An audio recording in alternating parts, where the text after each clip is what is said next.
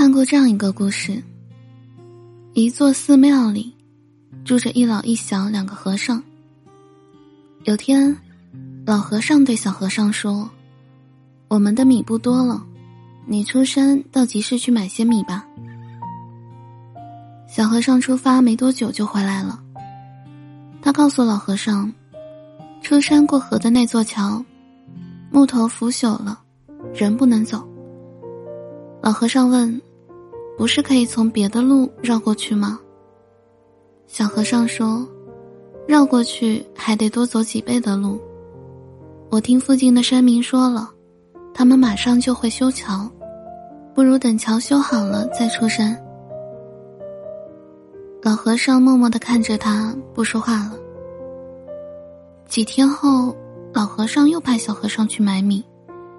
没想到小和尚又背着空空的袋子回来了。师傅，那桥正在抢修，现在还没修完，等他们修完了，我再去买米吧，应该花不了太多时间。老和尚欲言又止的看了一眼快要见底的米缸，叹了口气，估摸着桥该修好了，米缸里的米也被吃得干干净净了。老和尚说。去吧，赶紧去买米，再买不到，咱们就得饿肚子了。这一次，小和尚又飞快的回来了，满脸着急的说：“师傅，不好了，桥是修好了，可是被上游突然爆发的山洪又冲坏了，连那条可以绕过去的路也被洪水淹没了，我们该挨饿了。”老和尚只能无奈的摊手。其实，这种状况是一开始就注定了的。当初桥朽坏了的时候，如果你能不选择走捷径，而是绕远路出山，你早就买回来了。结果你总是心存侥幸，把希望寄托在这条捷径上，结果造成了今天的困境，能怪谁呢？所以说，任何时候都不要想着走捷径。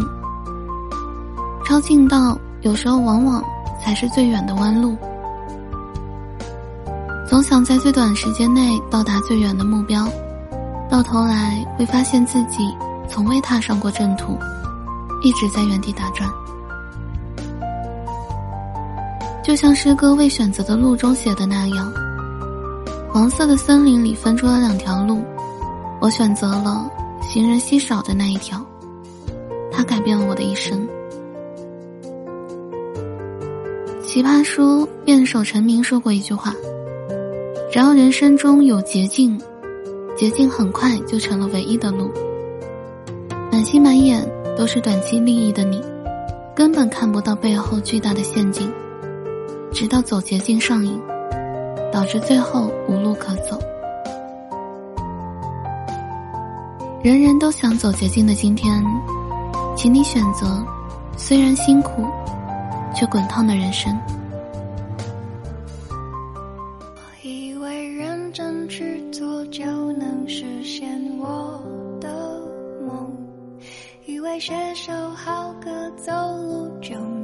抬起头，以为骑摩托车旅行就能变英雄，现在的我失去了。有才华的人托起金光闪闪的讲座，亲爱的口本是否也曾爱慕虚荣？多希望有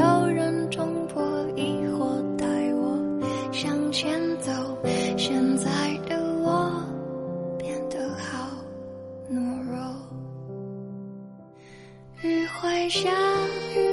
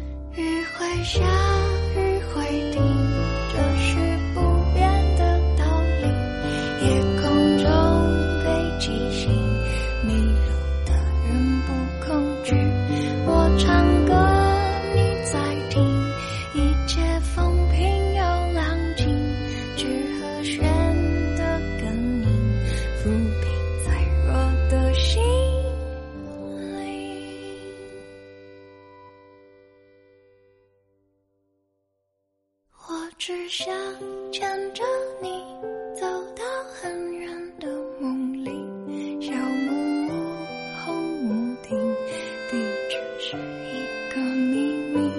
你抱着小猫咪，蓝眼睛不再犹豫，香格里拉在哪里？让我们去找。